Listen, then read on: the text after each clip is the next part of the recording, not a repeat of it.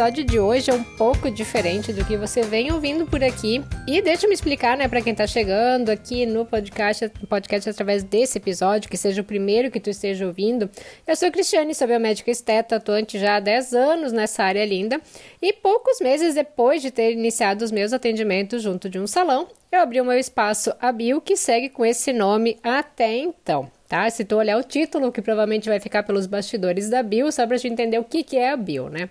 Diversas vezes a gente recebeu no direct perguntas sobre como que eu comecei, como que eu faço tal procedimento, como é que eu faço para prospectar clientes, uh, vocês pedem orientações para alguma situação específica e por aí vai. Então, por isso, junto de dois episódios ocorridos desse mês de novembro, né, dentro do, meu espaço, eu resolvi trazer aqui um relato desses casos e assim mostrar um pouco dos meus bastidores numa situação adversa e numa situação favorável também. O Gabriel hoje está aqui comigo, a gente conseguiu então estar gravando novamente junto. Olá, Gabriel. Pois é, depois de várias semanas, a gente acabou voltando os dois por aqui. Tava complicado de, de, juntar as agendas, mas já, já conseguimos resolver. É, e faz um tempo, né, que eu tava pensando em fazer um episódio assim mais no estilo estudo de caso, enfim, e agora a Cris pensou nisso aí, como se ela já soubesse que eu tinha essa ideia na cabeça. E eu acho bem legal avaliar essas situações reais, principalmente porque vai te dando muita informação de como administrar esse tipo de caso no futuro, mas também para corrigir esses possíveis problemas que você vai encontrando. E talvez, claro, se o pessoal gostar, a gente pode trazer outros nesse sentido, sempre que possível casos reais, mas também talvez até criar alguns casos fictícios, mas que são bem comuns dentro da, dentro da nossa área, para que a gente possa avaliar junto com vocês ali so, soluções para esse tipo de, de situações. Mas vamos ver quais são essas situações que a Cris vai trazer hoje por aqui. Sempre lembrando que nas redes sociais tudo é maravilhoso, né? E ninguém tem problema, ninguém mostra os problemas, pelo, pelo menos. Mas na vida real a gente sabe que não é bem assim. E a forma como a gente administra e resolve esses problemas diz muito sobre como a gente é como profissional também. Então, problema a gente sempre vai ter, o importante é saber resolver, né? Justamente o que eu estava pensando, né? Porque olhando nas, nas redes sociais é tudo lindo, tudo maravilhoso e ninguém tem problema nenhum. Né? Só que quando a gente pega e olha, a realidade da pessoa não é nem metade daquilo que ela está mostrando. E até uma coisa que me ocorreu agora, pensando nessa questão de casos reais, casos fictícios, uh, a gente pode pensar o quê? Tu traz o teu caso, se tu tem um problema, a gente pode mostrar, uh, dar a nossa visão a respeito disso, e quem sabe tu participa com a gente também aqui de um, de um podcast, acho que pode virar alguma, um quadro bem interessante pra gente estar tá trazendo aqui, né? Mas vamos então aos meus casos, tá? O primeiro tem relação com a depilação a laser, que é um procedimento que eu realizo também nesses 10 anos já de, de carreira dentro da estética. No início eu utilizava o Millesman, Milesman, enfim, a gente fala o Millesman mesmo, né? Que é um laser de diodo eficaz, ele é prático, é rápido, mas, uh, começando a aprofundar o conhecimento, eu vi que havia mais relatos, mais estudos com o Light Shear.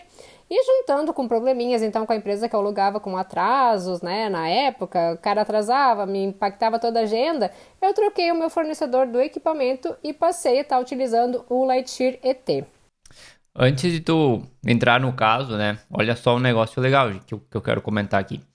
A gente comentou no episódio, não faz muito tempo, sobre administração de operações, de estar sempre de olho nos processos que ocorrem na nossa empresa para poder melhorar ou corrigir. O que a gente né, faz muitas vezes é, ah, eu sempre fiz assim, funciona, para que, que eu vou trocar? E aí é onde mora o perigo e é onde a gente nos acomoda. E aqui a Cris já está relatando e comentando que ela presta atenção tanto na estética do, e, e, e, também nos novos conhecimentos né, que vão surgindo, mas também nos processos que acontecem dentro do espaço dela, como esse, esses atrasos da empresa anterior. Por isso é importante a gente estar tá sempre atento aos detalhes desses processos para já ter um plano ali na manga e mudar na hora que der, né? Assim como ela fez. Pois é, até nesse período, então, eu já tinha pego todos os macetes, né, de como funcionavam os aparelhos, o laser, já tinha montado a minha maneira de trabalhar totalmente respeitosa ao paciente, né, e obtendo excelentes resultados. Em 2016, eu recebi o convite de um professor renomado para participar do curso dele sobre eh, depilação a laser e luz pulsada. Eu lembro que quando a gente começou no meio do curso a falar a respeito de intervalo de aplicação, eu já falei como é que eu fazia e ele achou curioso, porque não era o que os estudos traziam, né?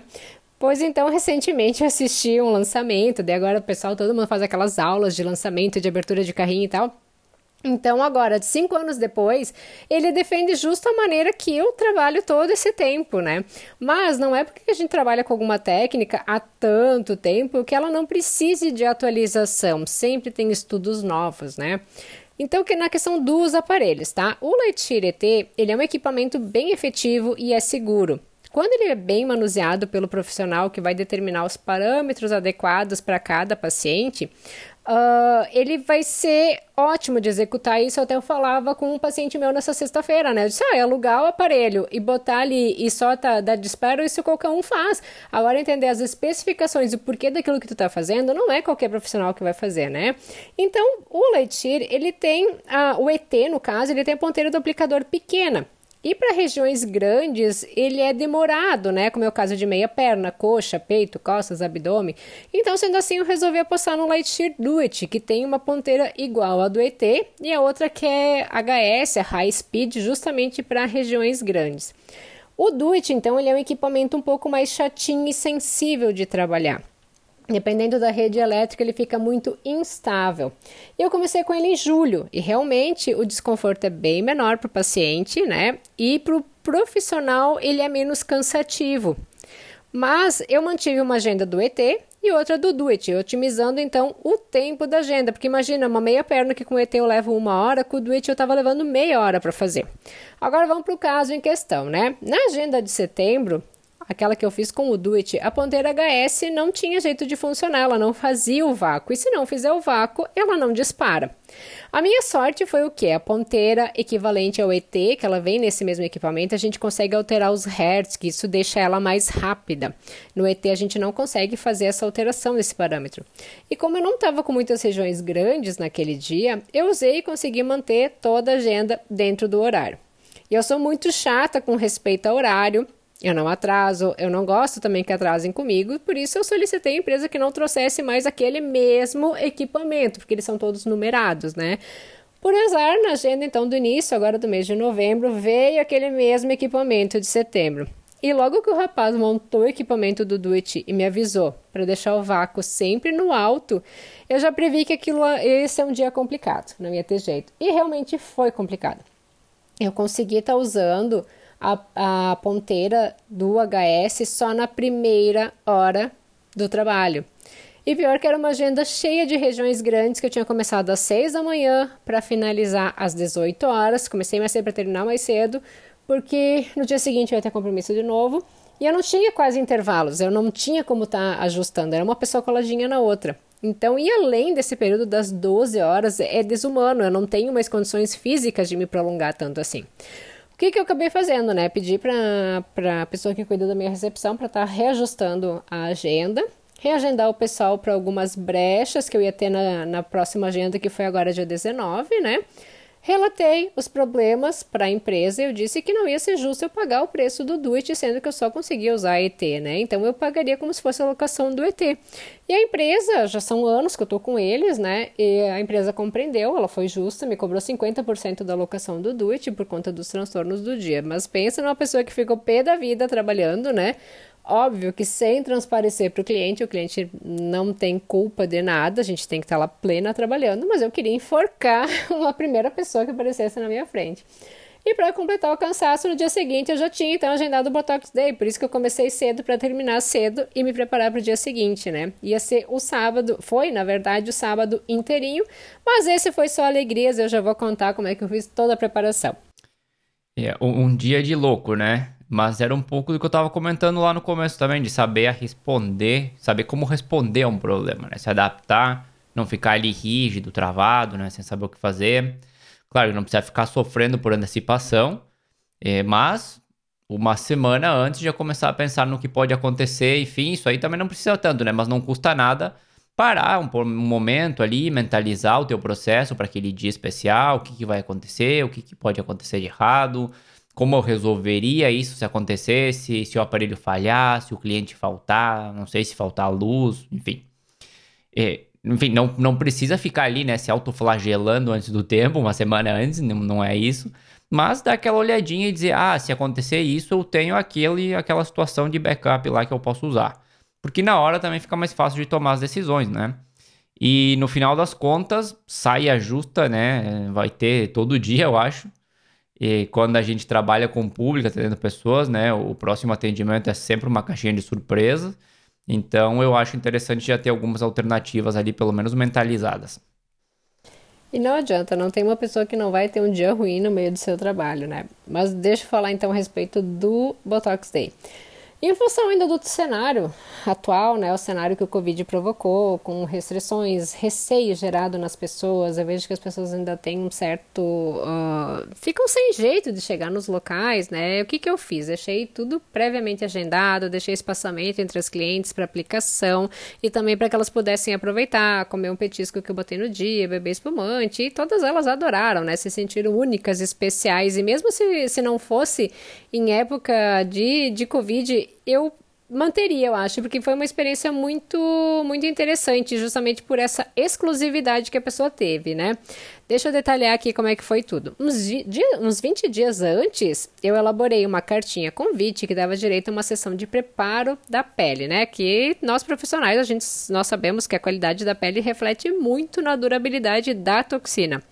Como aqui é cidade pequena, a gente procurou entregar em mãos ou então deixar na, na casa da, da pessoa mesmo, né? E logo no dia seguinte a gente conseguiu fechar a agenda desse sábado e já abriu um novo sábado agora em dezembro para as outras pessoas que ficaram interessadas. A gente não conseguiu colocar na primeira data. Sobre a sessão de preparo, eu acabei usando que eu ganhei da Cosmo Beauty, um Retinol Clinic. Né, numa, numa, uma compra, eu aproveitei então para nesse dia que a pessoa viesse fazer essa sessão prévia de preparo da pele, já fechar o pagamento da toxina e realmente tu evitar qualquer falta no dia ali da aplicação, né?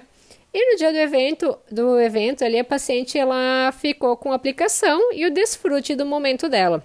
Os salgados e os doces eu mandei fazer em pessoas aqui da cidade. Eu comprei espumante, comprei suco no mercado, suco de uva integral de so e acondicionei, né, para que ficasse bem geladinho, que não adianta tu querer servir, mas servir de qualquer jeito. Tinha também café, bolo para quem veio de manhã e não ia estar tá bebendo nada alcoólico, né, e que queria algo mais leve. Eu consegui parceiros de diferentes negócios também aqui da cidade que me deram brindes para eu compor. Eu fiz uma parede de balões para a pessoa estourar. Uh, ou então elas deram cupons de desconto para adicionar numa sacolinha que cada uma recebeu. E assim a gente formou uma rede para favorecer o comércio local aqui da, da cidade, né? E agora até eu tô pensando quem retribuir esses parceiros oferecendo um cupomzinho nosso de desconto agora para as clientes delas possam vir e usufruir em janeiro e, por, e, e, fevereiro, por exemplo, que são meses culturalmente mais lentos dentro da estética. Olha que legal, né? Vou te interromper de novo aqui antes de tu continuar. A gente também já comentou por aqui de pensar nessas parcerias, pensar fora da caixa com essas parcerias, porque no final das contas todo mundo sai ganhando. As empresas parceiras que contribuíram ficaram mais conhecidas, vão ganhar mais clientes novos, você conseguir montar o, dia especial, isso gera justamente essa ideia de, de cadeia de favores. Então a gente fica com a sensação de querer retribuir, né? No final das contas, essa união também só fortalece todo mundo. No final das contas, a gente tá, tá todo mundo no mesmo jogo, né? Talvez em campos diferentes, por estar tá em, né, em, em áreas diferentes, mas o jogo é o mesmo, de ser empreendedor e levar o negócio para frente. Então, formar essas parcerias é uma ótima alternativa.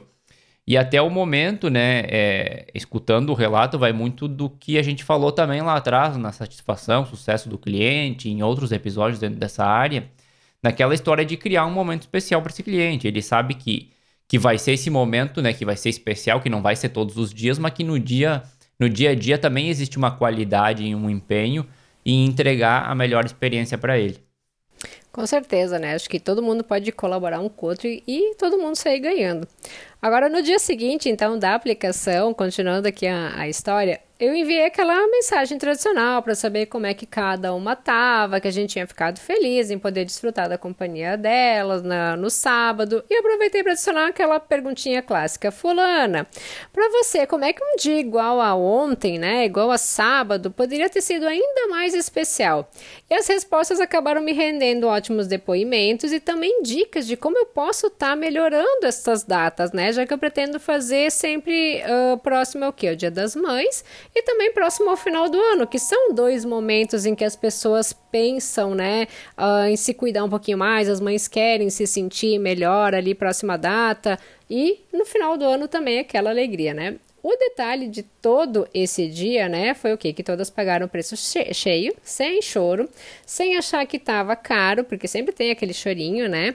Porque elas viram o valor que foi agregado. E agora, tu precisa fazer Botox Day todos os meses? Não precisa, senão isso vai se tornar o comum, deixando de ser algo surpreendente para as tuas, tuas clientes, né? E como a gente já havia trazido aqui um episódio falando tudo sobre como organizar um Special Day, né? Que era até pensando nessa questão do Botox Day, eu senti que seria interessante então computar um pouco sobre a minha experiência para que tu, colega, também possa se inspirar e elaborar ali no teu espaço um dia assim, né? E se tu gostou, se tu já fez e fez de forma diferente, vem lá no nosso direct no Instagram e conta como é que foi a tua experiência, que é o arroba Descomplicando a Estética. É isso aí. É, hoje era isso. E se você gostou desse tipo de episódio, também manda os teus exemplos lá. A gente pode, como a Cris falou, fazer alguma, um quadro especial aqui dentro.